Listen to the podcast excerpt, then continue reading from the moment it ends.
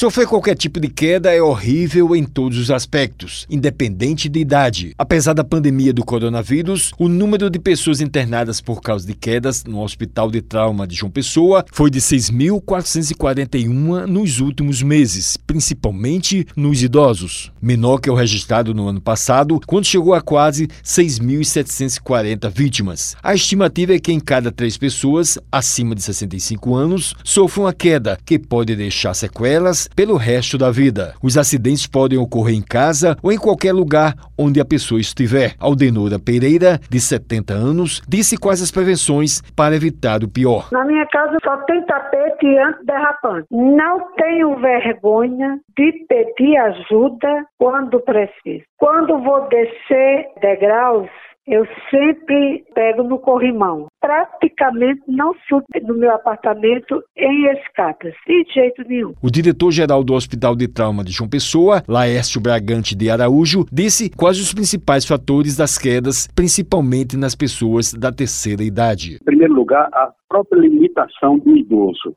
a limitação muscular e a limitação pela o envelhecimento do sistema nervoso central e tem implicações diretas no equilíbrio. Da parte do aparelho locomotor, as limitações, especialmente da atrofia e diminuição da atividade e da força muscular. Esses são os principais fatores relacionados ao próprio paciente. Por outro lado, nós temos os fatores podem ser controlados, são os fatores ocorridos dentro da residência, como a existência de degraus, a ocorrência de tapetes com grande possibilidade de deslizamento e também as limitações quando vão ao banheiro. O deslocamento do idoso nem sempre se dá com o acompanhamento de um familiar. Ele alertou sobre as sequelas que podem deixar pelo resto da vida. Além traumatismos cranianos que inicialmente se apresentam leves, na maioria das vezes, mas que têm complicações tardias, como o chamado hematoma subdural crônico. Após 15 dias, 20 dias, o paciente começa a apresentar algum sinal de desorientação, desequilíbrio,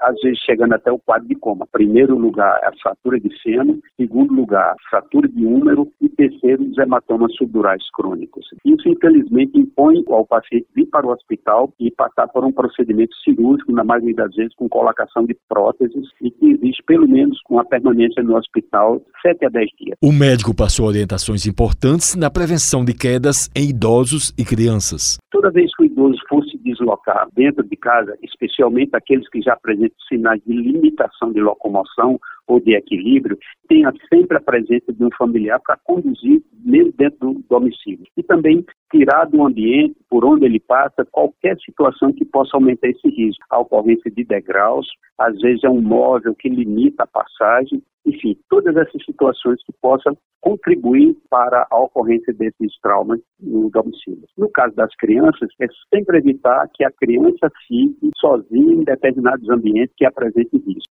Wellington Sérgio para a Rádio Tabajara, uma emissora da EPC, Empresa Paraibana de Comunicação.